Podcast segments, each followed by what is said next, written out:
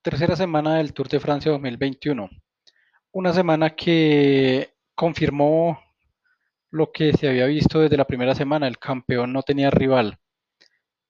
Entonces, lo único que, que pudo o pudimos disfrutar en esta segunda, eh, perdón, tercera semana fue la definición por el segundo, tercer y creo que hasta el puesto número 10, a donde cayó Rigobert Urán después de ser segundo hasta la etapa 16.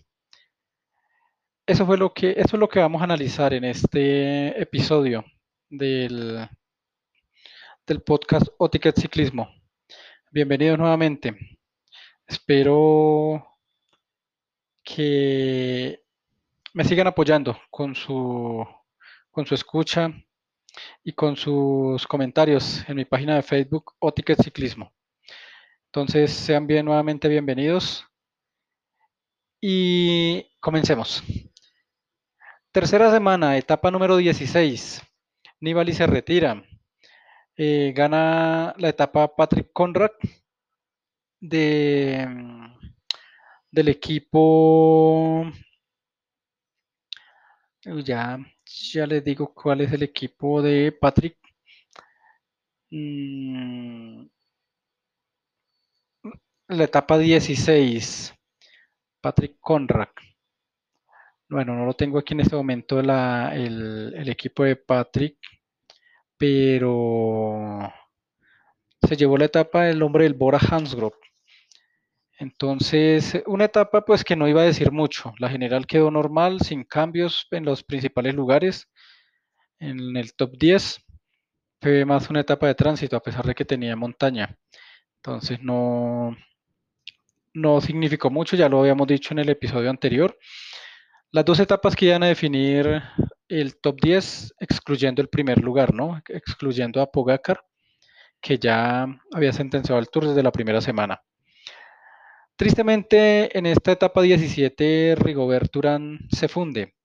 Aunque no fue la etapa que definió su salida del podio, sí fue la donde mostró que no estaba para, para ese tipo de posiciones. Enric Mas del Movistar también intentó, sufrió en esta etapa 17, pero se mantuvo y la pérdida no fue mucha.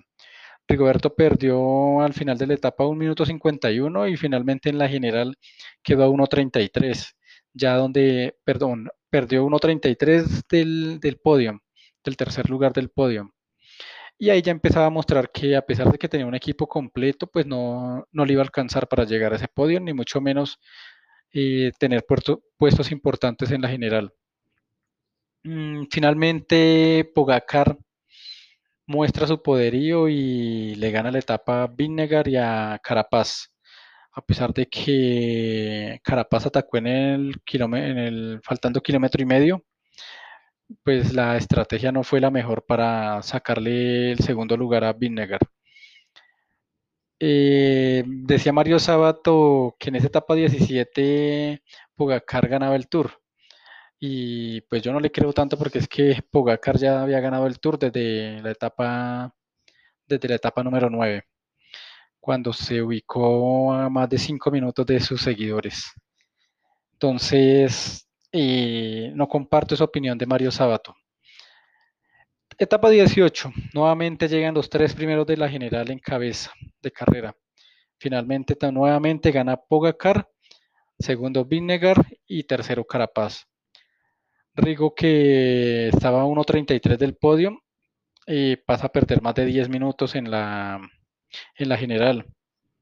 Quedó cerca de a 16 minutos del podio, del primer lugar que era el de, el de Pogacar, y quedó a más de 10 minutos del podio. Bueno, en la etapa 19 lo que queríamos ver era la victoria de, de del señor um, Mark Cavendish, que finalmente no logró romper el récord de, de Eddie Merck. Se quedó en 34 compartiendo el récord, volver al Tour de Francia a buscar su victoria 35. Complejo, ¿no? Pero pues bueno, el ciclismo a veces da sorpresas como las que está dando y no se me haría raro el, próximo año ver a Cavendish eh, buscando su victoria 35. Eh, la etapa 20 ya no, ya no decía nada, ya simplemente iba a organizar un poco la general, pero pensar que, que Pogacar iba a arriesgar su título en esta etapa por ganar la contrarreloj, no lo iba a hacer. Que Carapaz le sacara tiempo a Pignegar, complejo también, siendo que el, danés era, es mucho mejor en la contrarreloj. Entonces no, no definía mucho. De pronto en los 10 primeros puestos sí, del cuarto al décimo lugar, pues creo que definió algo.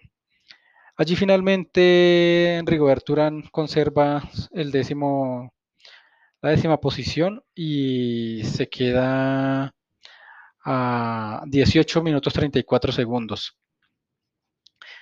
Después de la etapa 20 en la contrarreloj individual, pues queda Pogacar campeón, Vignegar a segundo a 5 minutos 20, 5 minutos 20 segundos, tercero Carapaz a 7.03, digamos que casi pierde 2 minutos con Vignegar Carapaz.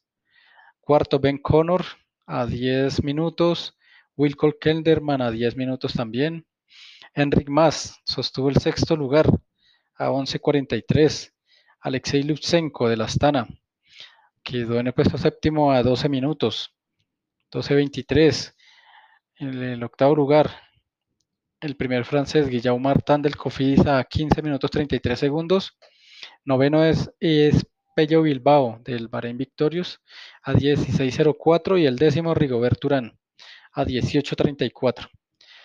Entonces, eh, mirando el top 10, vemos que tenemos un, esloveno como campeón, un danés subcampeón, un ecuatoriano podium, un australiano, un holandés, un kazajo, un francés, un colombiano y dos españoles. Los españoles ocupando sexto y noveno lugar. Bueno, España metió dos en el top 10. Por equipos, todos los equipos, ningún, ningún equipo repitió corredor en el top 10. Está primero el UAE que con el campeón, el Jumbo con el subcampeón, el Ineos tercero, ya hablaremos de Ineos, el AGOCR, el Bora, el Movistar, el Astana, el Cofidis, el Bahrein y el IF. Ningún equipo repitió, ni siquiera en el top 20, creo que en el top 20 los únicos que quedaron con dos corredores fueron el, el Jumbo Visma y el Bahrein Victorious, que pueden estar en el top 20. La G2R también metió dos en el top 20. Los colombianos. El primero, Rigoberto Urán, una excelente presentación. Yo diría que respetable por la edad, por los, las condiciones en las que está. Y como ciclista, yo creo que hizo una representación digna de, para Colombia. Esteban Chávez, puesto 13, también yo creo que una, una muy buena presentación del bogotano, quien solo perdió, digamos que, bueno, que 37 minutos, perdió casi 20 minutos con Rigoberto en el décimo lugar. En el puesto 21, Sergio Luis Henao. Hace rato no hablábamos de Sergio Luis. Perdió una, una hora tres minutos. Y Nairo Quintana en el puesto 28 perdón, eh, Sergio Andrés Higuita primero en el puesto 25 a 1 hora 09 y Nairo Quintana en el puesto 28 a 1.33. En este, en este Tour de Francia, el colombiano más laureado de los últimos tiempos, Nairo Quintana, de los, de los cinco que quedaron en competencia, pues creo que no le fue tan bien. Quedó de último en el puesto 28 en el top, en el top de los colombianos. Eh, pues nadie quita lo que ha sido Nairo Quintana en el ciclismo colombiano, pero pues estamos viendo que ya está llegando a su a su despedida, que dure cinco años más en el, en el pelotón internacional. Yo creo que no podemos esperar mucho de Nairo tampoco, porque ya no lo dio todo. Tomó grandes triunfos y solo toca darle agradecimientos a Nairo. Eh, en cuanto a los equipos, yo creo que el gran ganador, el UAE, le trató de armar un buen equipo a Pogacar, pero pues Pogacar tal vez ni lo necesita, porque si algo nos dejó este tour es la, confirmación de un nuevo fenómeno en el ciclismo mundial y en el ciclismo del futuro. También lo mismo lo que pasó con Vingegaard. Yo creo que es una nueva revelación, quedando segundo en, el, en este Tour de Francia. Entonces el Jumbo, a pesar de que era el equipo a, al que todo el mundo le apostaba para, para hacerle frente a Pogacar y a, con el UAE, yo creo que aunque falló, el fracaso no, no fue total. Ubicó a Vingegaard segundo y hizo un excelente tour con Wout Van. Yo creo que Van dio también todo lo que tenía y, y le, le, limpiaron un poco la cara al Jumbo Visma después de la salida de Primoz Roglic. Yo creo que el equipo que queda en deuda es el Ineos. El Ineos llegó a este tour con, no con una gran figura, pero sí con tres líderes. Tres colíderes. Estaba Thomas, estaba Tao y estaba Carapaz.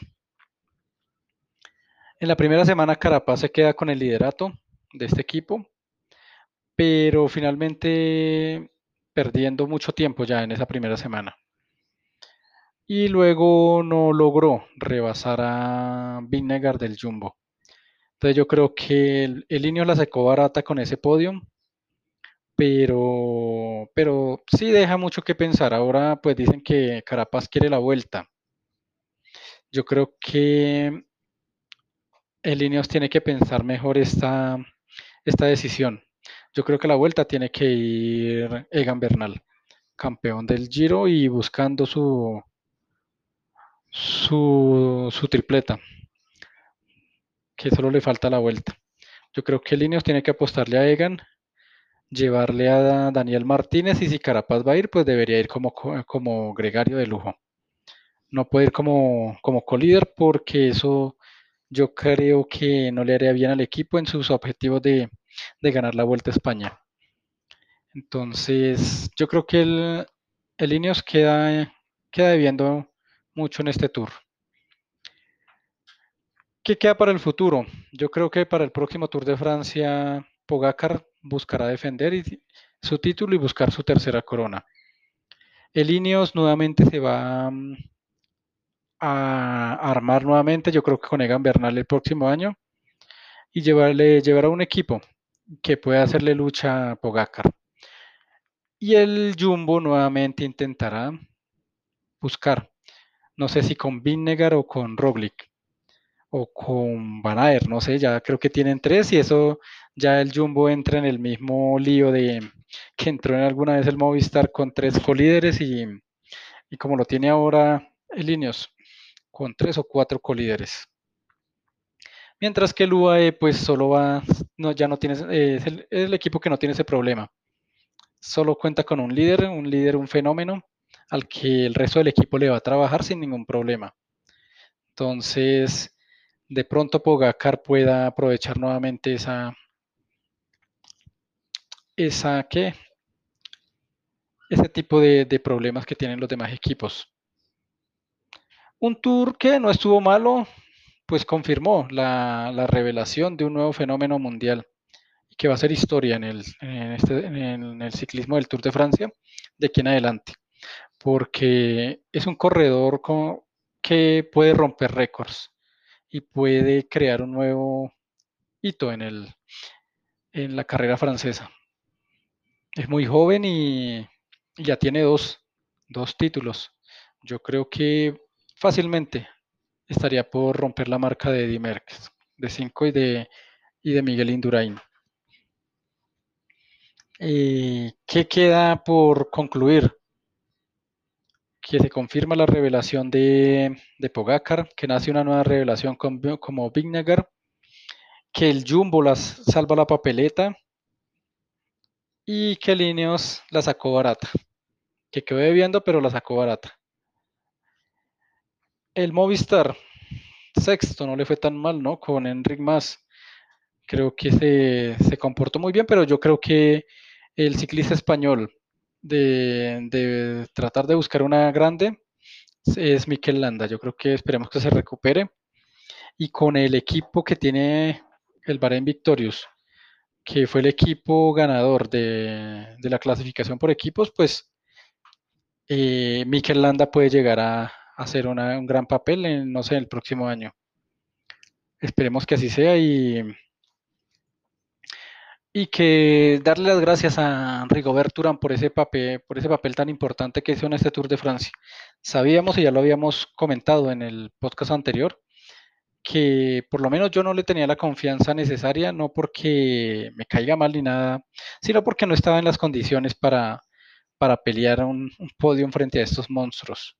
Yo creo que Rigo ya también lo ha dado todo, igual que Nairo, y son los dos, las dos reliquias históricas del ciclismo colombiano todavía en el ciclismo internacional.